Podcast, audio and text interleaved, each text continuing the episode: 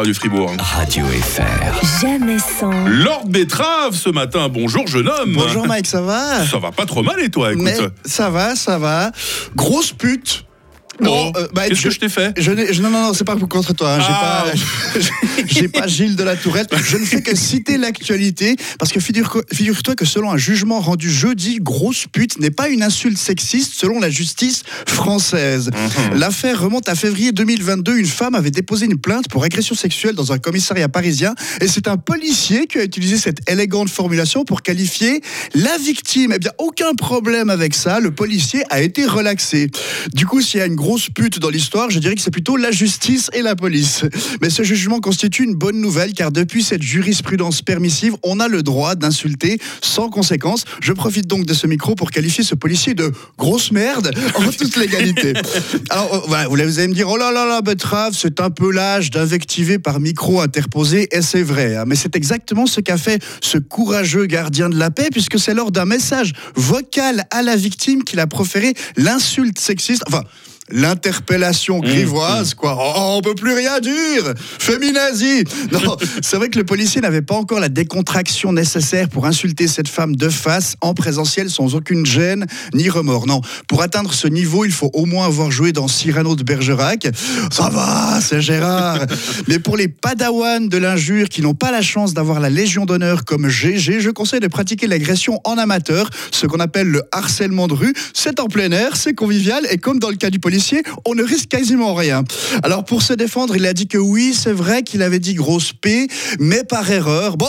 Il avait oublié de raccrocher son téléphone. Ah ouais. si j'étais taquin, je dirais que c'est que pour pas savoir stopper un vocal, faut être sacrément teubé. Mais pour rester poli, je dirais simplement qu'il faut être policier. Oh. Non, alors évidemment, non, Non, ils sont pas tous comme ça. Non, exactement. hein. Tous les policiers, tous les juges ne sont pas aussi inaptes que Grosse M. Je crois qu'il y a un magistrat dans le Loir-et-Cher qui est encore assez compétent. Et oui, c'est méchant et gratuit pour ses fonctionnaires, mais j'en profite. Et depuis jeudi, c'est légal. Et pardon, mais quand tu choisis un métier d'autorité qui use de la violence étatique avec un peu trop de zèle, faut pas s'offusquer de se prendre quelques crochets humoristiques qui, de toute façon, font toujours moins de, ma- moins de mal qu'un bon coup de taser. Et je sais que c'est agaçant de se faire insulter par un débile comme moi, mais ça fait partie du métier. Juge ou policier, c'est comme humoriste. Hein. Se faire injurier par des gens limités et de mauvaise foi, ça fait partie du job. Salutations d'ailleurs à toutes les personnes qui vont commenter cette vidéo avec bienveillance sur les réseaux sociaux. Et soyez inventifs et assez trash dans vos insultes parce que si vous me traitez juste de grosse P, bah, c'en est pas une d'insulte. Hein. Donc le policier a insulté, le juge l'a relaxé et le ministre l'a maintenu en poste. Alors depuis quelques jours, euh, c'est toléré d'injurer les gens. Je ne dis plus ministre, mais suceur de trader. Et ça, Ah. non, ça c'est une vraie insulte parce que prostituée, ça restera toujours un métier bien plus noble que tous ceux que je viens de citer. Big up à toutes les travailleuses du sexe, au moins quand elles baisent le citoyen, elles font pas ça avec l'argent public.